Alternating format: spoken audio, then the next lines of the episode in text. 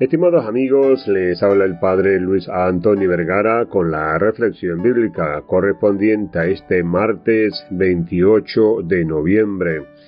El Evangelio está tomado de San Lucas capítulo 21 del 5 al 11. Este Evangelio nos presenta las palabras de Jesús sobre la destrucción del templo de Jerusalén y los signos que predecerán al fin de los tiempos. Jesús advierte a sus discípulos que vendrán tiempos difíciles, llenos de persecución y tribulaciones. En este pasaje vemos cómo Jesús rechaza la idea de que la grandeza del templo es un signo de bendición divina y les anuncia su destrucción. Él les dice, no quedará piedra sobre piedra que no sea derribada. Con estas palabras, Jesús está invitando a sus discípulos a no poner su confianza en las cosas materiales, ni en los símbolos externos de religiosidad, sino en Dios mismo. Además de la destrucción del templo, Jesús describe una serie de señales y acontecimientos catastróficos que predecerán al fin de los tiempos. Habrá guerras, terremotos, hambres, pestes y signos en el cielo.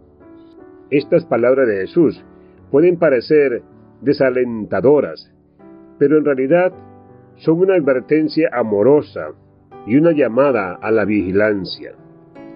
Jesús nos recuerda que la vida en este mundo es pasajera y que debemos estar preparados para el encuentro con Él al final de nuestros días nos invita a vivir con sabiduría y prudencia, estar atentos a los signos de los tiempos y a no dejarnos llevar por el miedo o la desesperación.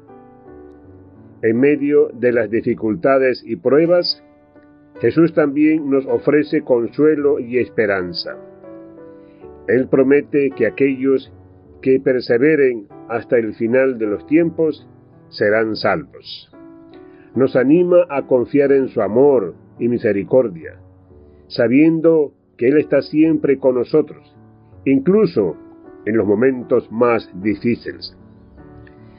Esta enseñanza de Jesús nos invita a reflexionar sobre la importancia de tener una fe sólida y arraigada en Dios. En lugar de buscar seguridad en las cosas materiales o en las circunstancias externas, debemos aferrarnos a la roca firme que es Cristo. Hoy, más que nunca, necesitamos recordar estas palabras de Jesús y mantenernos firmes en nuestra fe. A medida que el mundo enfrenta crisis y desafíos, debemos permanecer unidos en oración y servicio, confiando en que Dios está obrando en medio de todo que la palabra de Dios en este Evangelio nos fortalezca y nos impulse a vivir con esperanza y confianza en medio de las pruebas y tribulaciones. Que las adversidades no nos alejen de Dios, sino que nos ayuden a crecer en nuestra relación con Él y a vivir según su voluntad. Oremos para que el Señor nos dé la gracia de vivir en constante vigilancia y preparándonos para su venida. Que podamos encontrar consuelo en su amor y paz en medio de las tormentas de la vida.